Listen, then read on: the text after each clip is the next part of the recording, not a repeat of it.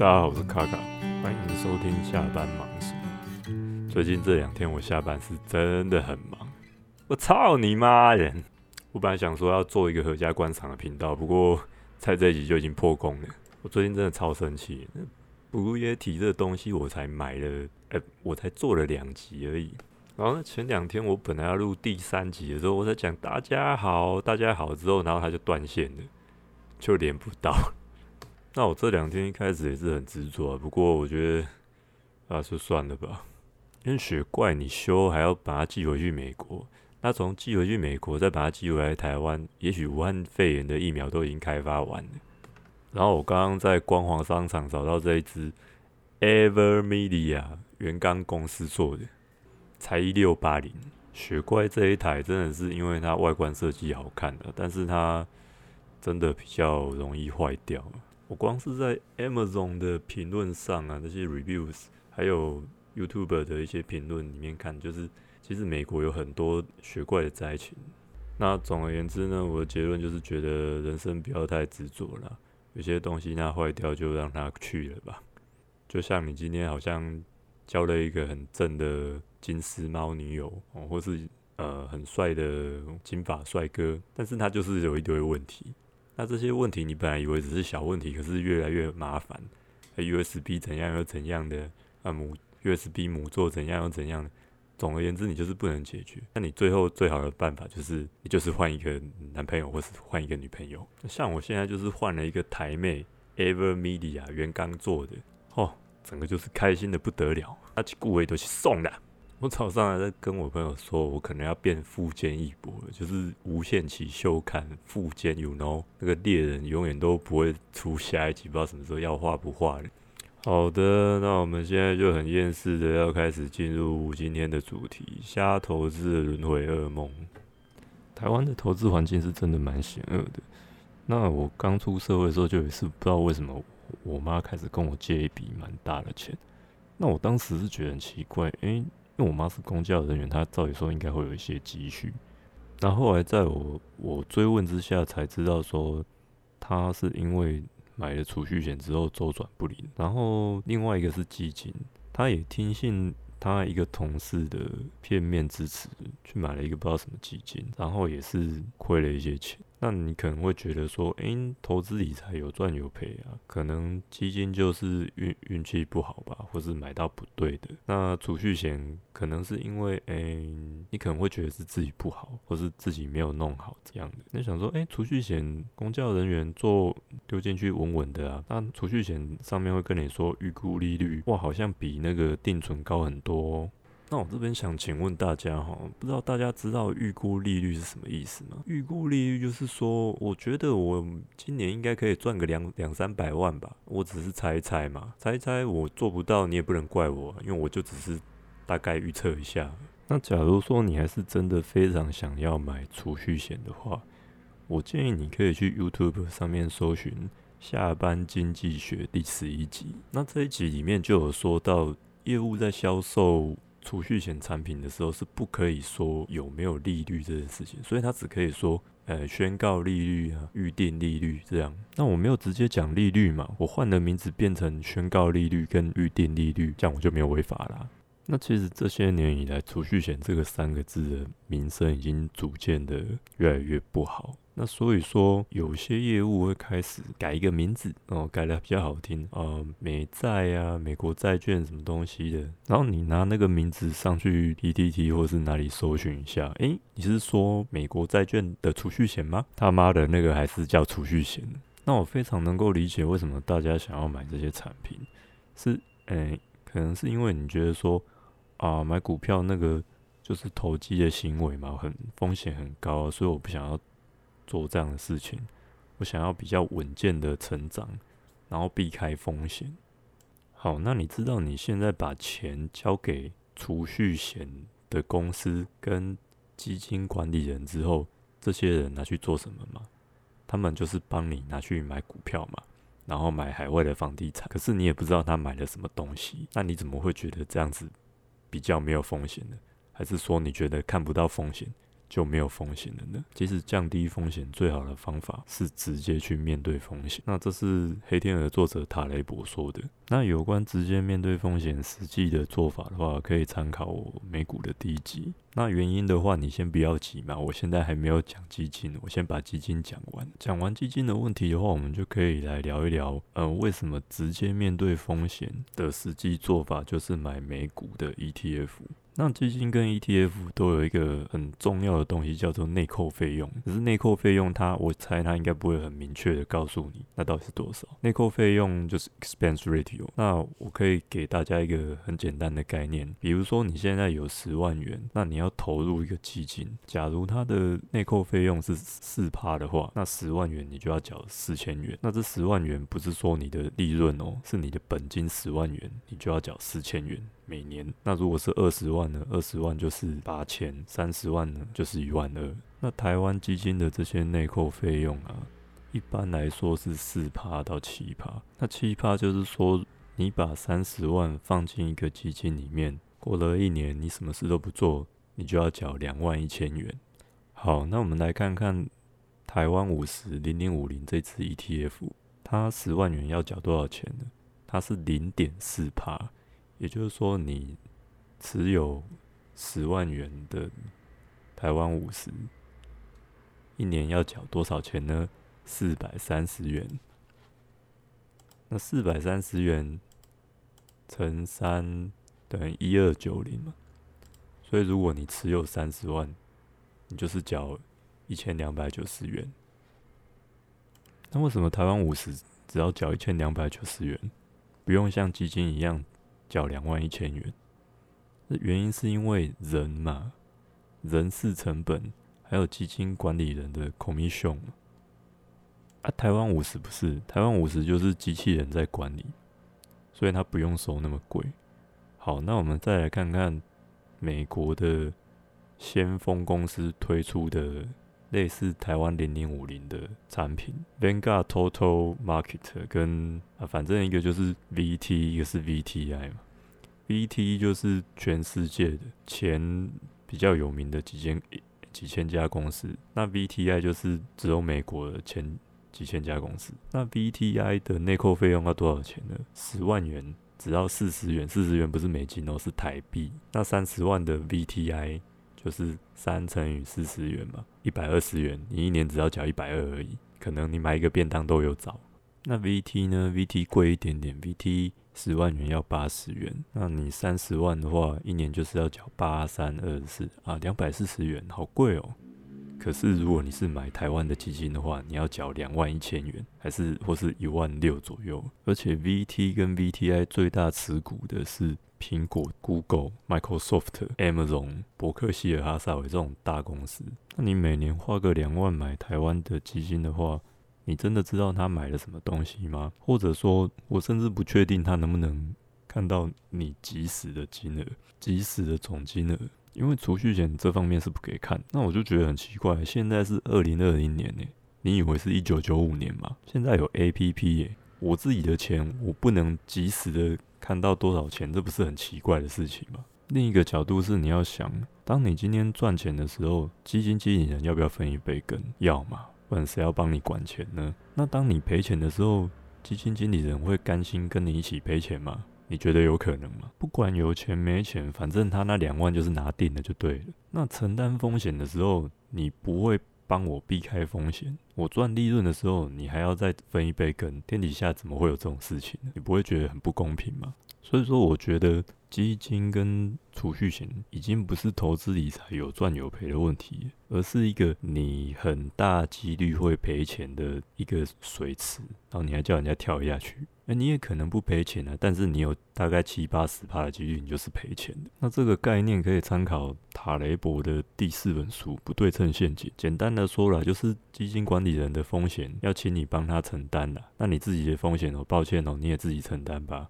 好，那我们现在假设有一个基金的乌托邦世界，好了，就是说它整个管理费收内内扣费用收的非常便宜，那这样子我是不是就可以买基金呢？也就可以不用买呃美国 ETF。曾经呢，有一个非常厉害的华尔街操盘手，然后跟一个我忘记是巴菲特还是谁对赌，就是说有基金管理人的主动式基金跟没有管理者只有 AI 的被动投资 ETF 之间的比赛。我记得比了七年，在这七年里面呢，只有两年是基金经理人有打赢的，剩下五年呢都是被动投资的 ETF 胜利。那这边讲的被动投资的 ETF 指的是。追踪道琼，也就是说道琼今天整体啊，整体美国经济有起来的话，那你这一支被动指数就是往上冲嘛。那如果整个美国环境经济不好的话，那这个就是下跌。那所谓的被动投资指数，就是它乖乖的 follow 整个美国或是整个世界的经济发展。那主动投资就是说，有一个个人他主观的挑选一些他认为可以比较赚钱的投资组合，但是事实证明他还是没有办法稳健的赢过整体的大盘，或是说赢过道琼、赢过台湾的整体经济。根据以往人类所拥有的股市记录啊，社会的经济是会逐步的向上提升的，也许有时候会往下掉，但是整体。整体发展、新公司开发等等都是往上的。那你要想啊，即使是美国华尔街最强的操盘手都没有办法跟整体经济抗衡的话，你觉得在台湾的某个基金经理人、某个说他多会赚钱的老师要带你飞，你要飞去哪里？你觉得有可能吗？哦，所以说我们这一段应该有解释到前面为什么说直接面对风险的方法。就是紧贴的整体经济的发展，而 VT、VTI 这些 ETF 啊，它就是追踪着整体的经济，比如说道琼、纳斯达克这种，或者说排行榜上的这些大公司。而且 ETF 有一个好处是，它的单价不会比你直接去买这些大公司的股票那么贵，会比较方便你去做一些股债平衡。同时，它也可以分散风险到几千家比较有名的大公司去。那这些大公司有其其中一两个突锤，或是整个不行的垮台的话，对你的影响也是比较小。举例来说，巴菲特的基金叫伯克希尔哈萨维嘛，那 VT 里面其实也有买巴菲特的这一项。那巴菲特他自己做了一些不是那么正确的决定。我记得今年好像不知道春天还是什么时候。他有误判，然后买了达美航空还是什么航空，然后过没多久，马上他又觉得说啊，他做错了，就把它卖掉。那对我来说有什么影响吗？我其实看我的 VT 好像是没什么感觉，因为它只占我投资组合的很小的一个百分比。那上次有人问我说，如果我从美国拿回台，把钱拿回台湾的话，要怎么样才会比较便宜？那目前老实说，我。没有拿回来过，因为我认为这个东西你放的不够久的话，它的效益你会看不到，你拿不到它的好处。那假设你拿回来了，那你还要不要进场？那这就是一个问题嘛。所以对我来说，我如果会用到这笔钱的话，那我那一个部分我就不会把它放进去美股那边。那目前各家证券都有推出 debit 卡的功能，据说嘉信跟 TD。好像出金会比 First Trade 便宜吧？我现在是用 First Trade，我的出金可能就比较贵一点，所以我就也不是很想要去弄出金这件事。我在出金之前，应该会想办法把 First Trade 的证券的内容整个搬家搬到嘉兴去吧，就是搬到当下比较优惠的券商里面，因为这些券商他们这几年也是。各种优惠变来变去的，但是资产转移在各家券商转移好像是可行的。那除了 debit 卡之外，另外一个问题就是遗产，就是从美国回到台湾的遗产问题。这部分有一个功能叫共同账户，如果你不放心的话，你可以把共同账户填你的家人。但说实在，我没有用过这个东西。